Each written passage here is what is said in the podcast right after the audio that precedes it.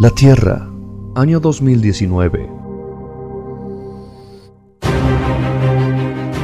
Un planeta donde cada habitante cree haberlo visto todo. Hasta ahora. Como anticiparon los profetas y las antiguas escrituras, llega Él, nuestro elegido.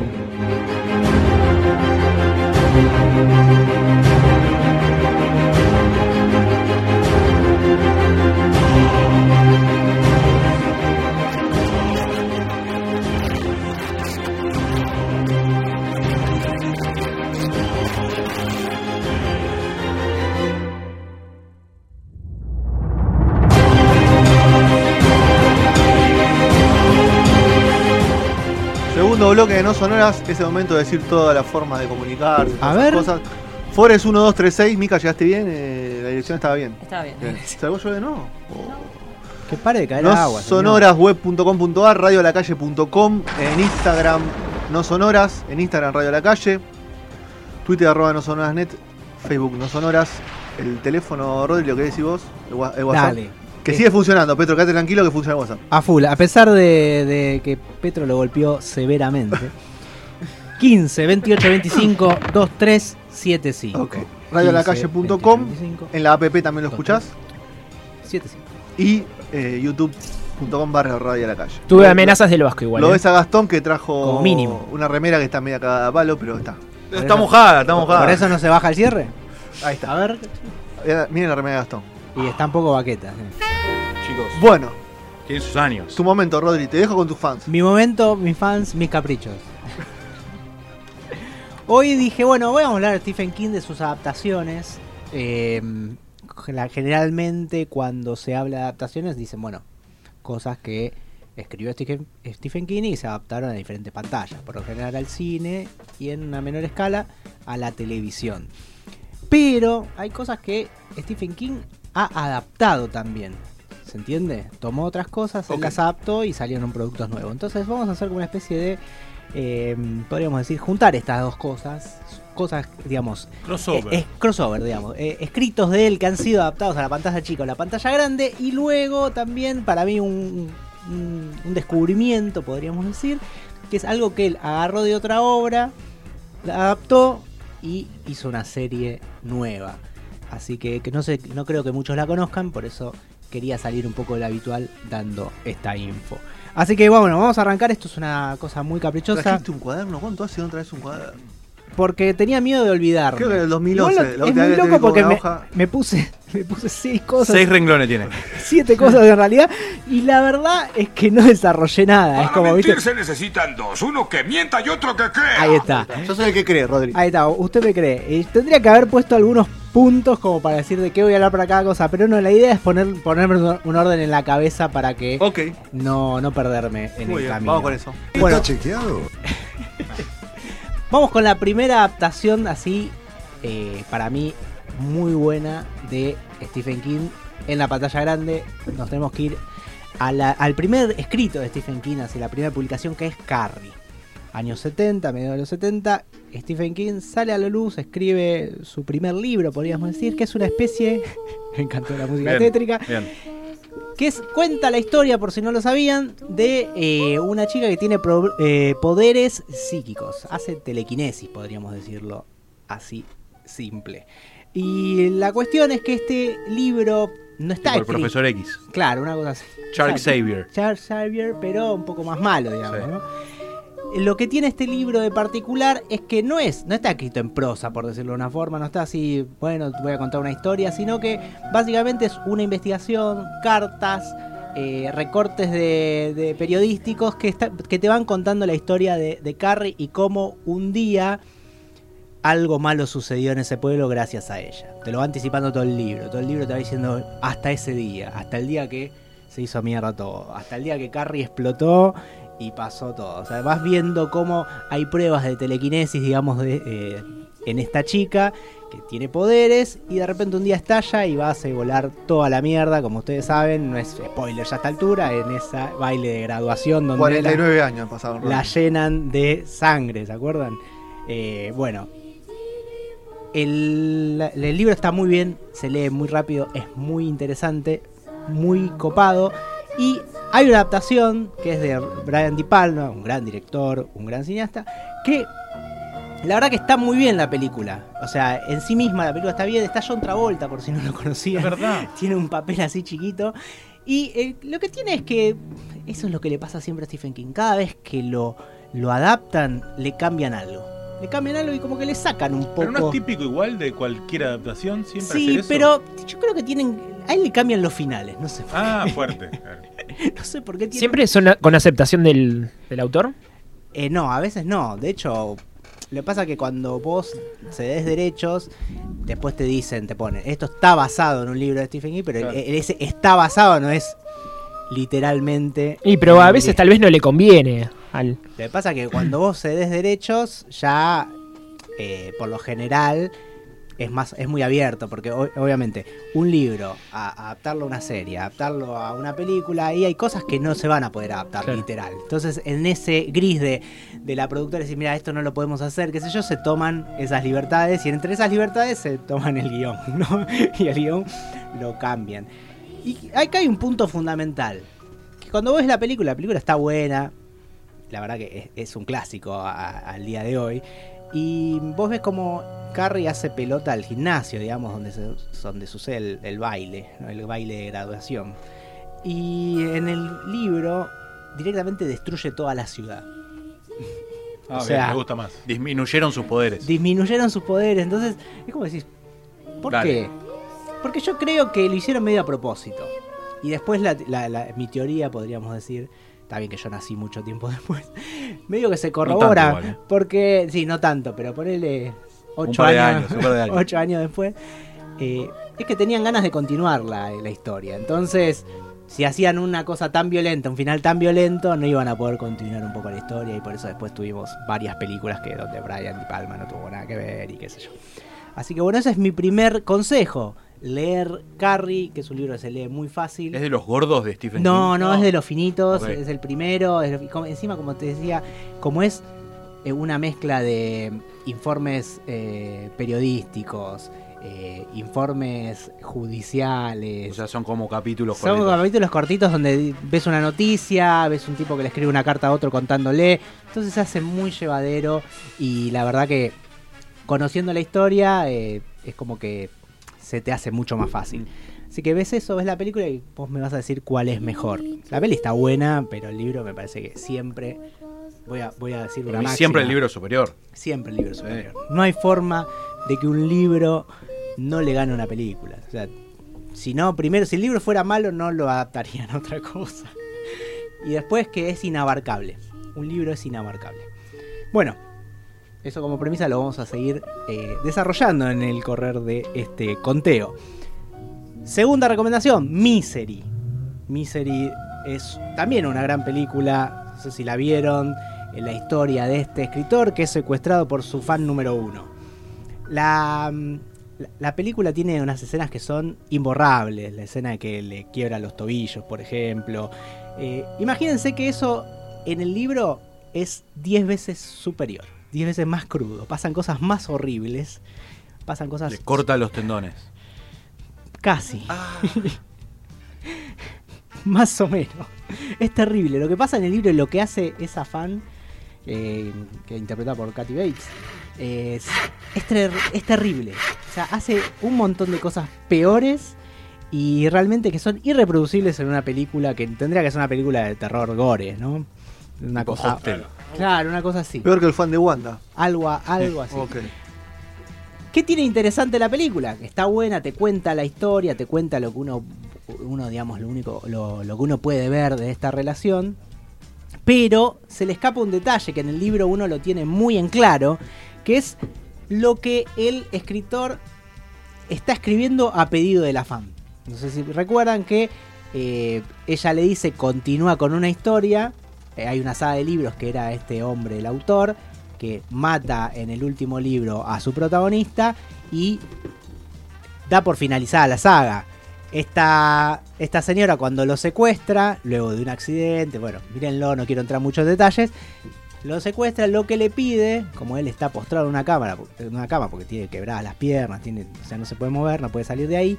eh, le pide que continúe la historia, o sea, que reviva a este personaje y que continúe la saga.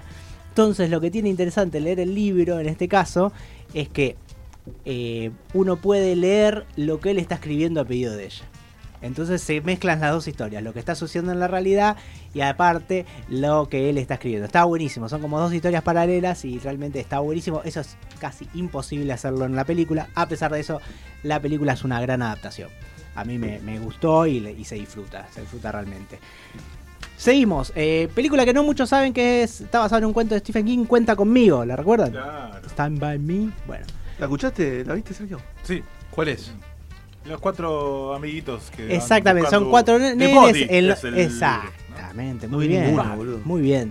Cuenta conmigo, eh, película de los años 80 que en realidad nos traslada a los años 50, ¿no? Con River Phoenix. Con River Phoenix, el hermano de Joaquín, que bueno, después, como ustedes saben, se, se murió, Está de moda. se suicidó, ¿no? No, ese. Sobredosis. Sobredosis. Sobredosis. Sí, Bueno, es una forma de suicidio. Ah, con los Red Hot, con Johnny Depp. Ahí, una linda. Ahí está, linda- con el tema este de fondo que es hace directamente es, es el culpable de- del título de la película, ¿no? Eh, con Kiefer Sutherland también, eh, que era uno de los malos. Malo. Era uno de los malos. Básicamente la película se trata de cómo unos chicos eh, se enteran de la desaparición de uno de un, de un chico de, ese pueblo y que aparentemente lo atropella un tren y que el cuerpo quedó ahí tirado. Y como nadie sabe, la- mejor dicho, la policía está investigando, ellos quieren llegar al cuerpo antes que la policía y avisarles.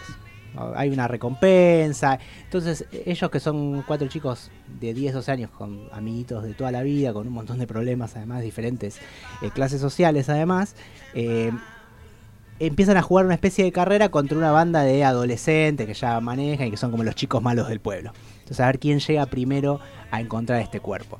Eh, la película es buenísima, el, libro, perdón, el cuento está, está muy bueno también, pero eh, creo que este es el, podríamos decir, lo que se anticipó, el, el preludio, ¿se dice?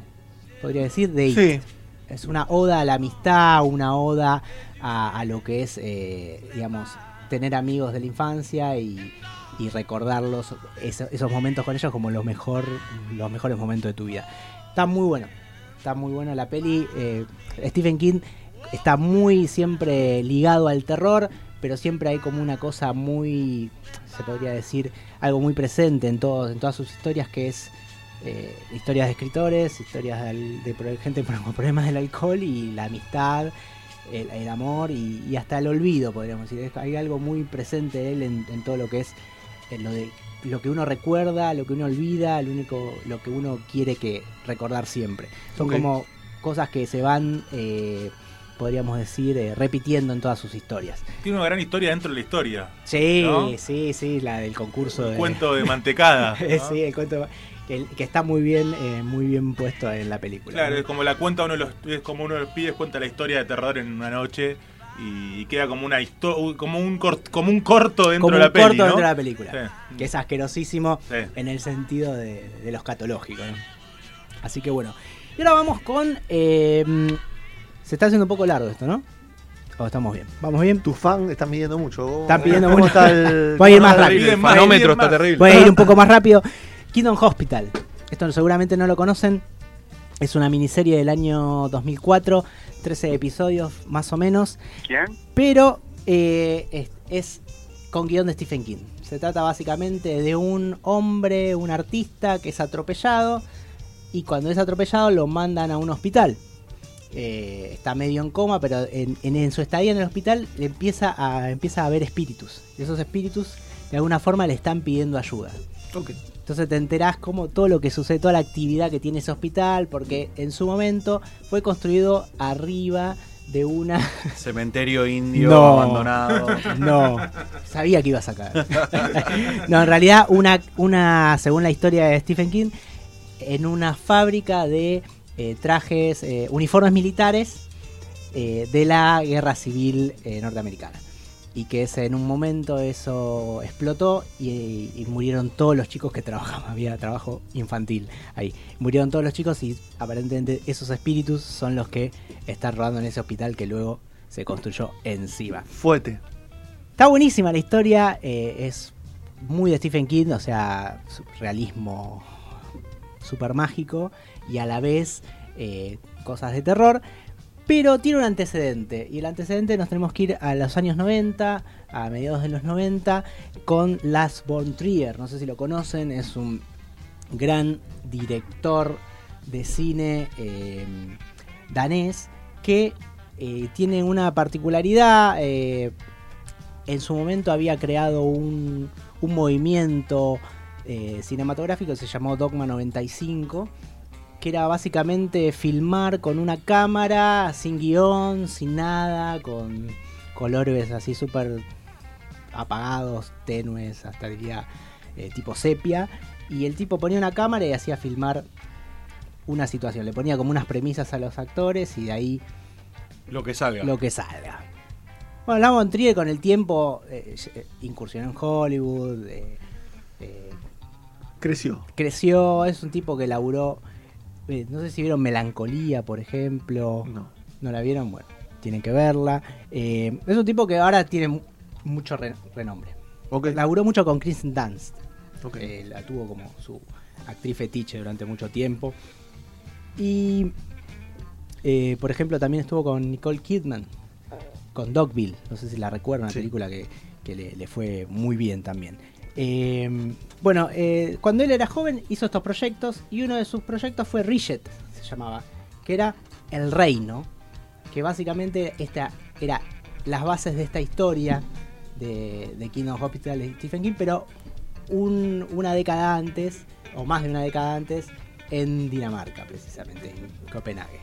Eh, está buenísima la serie, es espectacular, trata más o menos de lo mismo, de lo que sucede en un hospital gigantesco de la ciudad de, de Copenhague, y eh, realmente la historia le gustó tanto a Stephen King que lo que hizo fue adaptarla y llevarla más de 10 años después al público norteamericano con sus toques, digamos.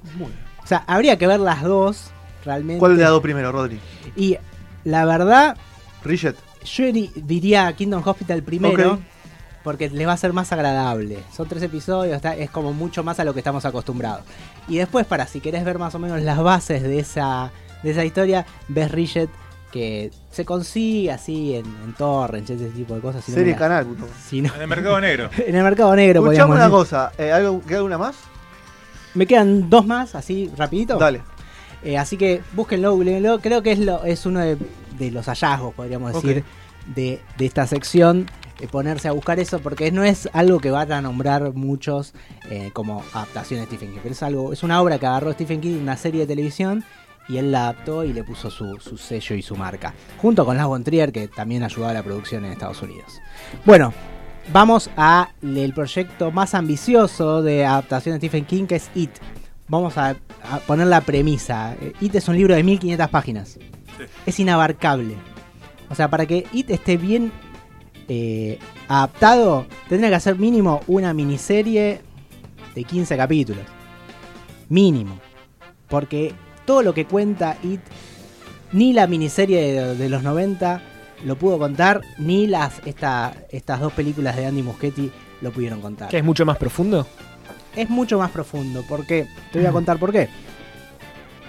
La, la miniserie y las dos películas de Andy se centran mucho en lo que pasa con este grupo de chicos, con los losers, con los losers, y, eh, y cómo ellos vencen a, It en dos oportunidades, ¿no? Se cierra un poco eso. Pero, ¿qué es lo que hace interesante a It, al libro en sí mismo?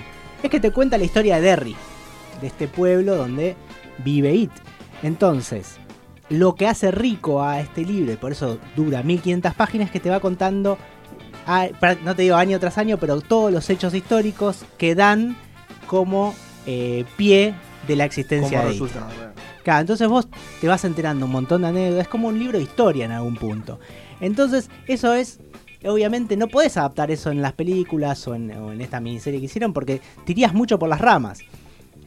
Lo que tiene interesante es que quizás alguien en algún momento diga, vamos a tomar todas estas historias y vamos a hacer algo distinto, una serie que podría ser convivir con estos universos. Lo que hizo Andy Muschietti en las dos películas está muy bien porque hace referencia a un montón de hechos que en los libros vos los conocés y están de alguna forma presentes. Ya sea por un mural, ya sea por un objeto, ya sea por un comentario. Eso está muy bien.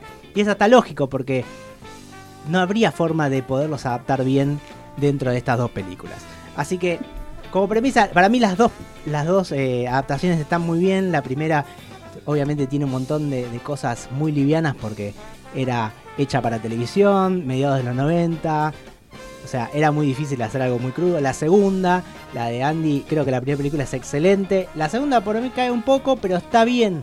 Está muy bien y, se, y creo que cuenta más cosas que la primera adaptación no contó. Entonces eso lo hace sumamente interesante y lo hace bastante crudo también. Porque se había perdido un poco de crudeza en, el, en esto de la adaptación para televisión. Así que es recomendable ver las dos en este caso. Es recomendable las dos. Y vamos a las últimas dos. Me mentió. Te Sí, te mentí. te Me, me acabo, de, me acabo de dar cuenta que te mentí. Todos conocen la película El Resplandor. Sí. Bueno, la película es buenísima. Bueno, no tiene nada que ver con lo que escribió Stephen King. Por eso en el año 98 escribió él directamente una miniserie sobre el resplandor que se enojó, cumple. eh, En esa se enojó. Sí, sí, se enojó mucho. Que lo que hace es respetar al pie de la letra el libro. Ok. Es buenísima, hay que verla, no quiero contar nada. Ahora viene Doctor Sueño, que se estrena el mes que viene, que es la continuación del Resplandor. Creo que estaría bueno que la puedan ver antes de ver Doctor Sueño, porque es realmente la, la- la historia completa. Así que eso por un lado. Y ahora sí, vamos al final. Se terminó acá. La mejor adaptación a la mejor película de una adaptación de Stephen King es Sueños de Libertad o Shack Redemption. Esa película con Tim Robbins y Morgan Freeman. Película que por mucho tiempo fue la película mejor considerada en IMDb. Hasta, hasta que llegó Batman Caballero de la Noche. Pero bueno, estuvo muchos años ahí. Es un peliculón. Eh, la historia de un tipo que va preso y que adentro de, de la cárcel empieza a ayudar a, a la ge- a los carceleros, digamos, a, toda la- a ese estado que es, que es eh, la cárcel. Y bueno, empieza a escribir su propia historia y se hace amigo de, de Morgan Freeman en este caso. Que ahí, ahí hubo como un. Ahí se fue un poco la adaptación. Porque el personaje de Morgan Freeman originalmente es un irla- blanco. blanco e irlandés. Nada que ver, nada que ver. Pero más allá de eso, dice que el director estaba tan.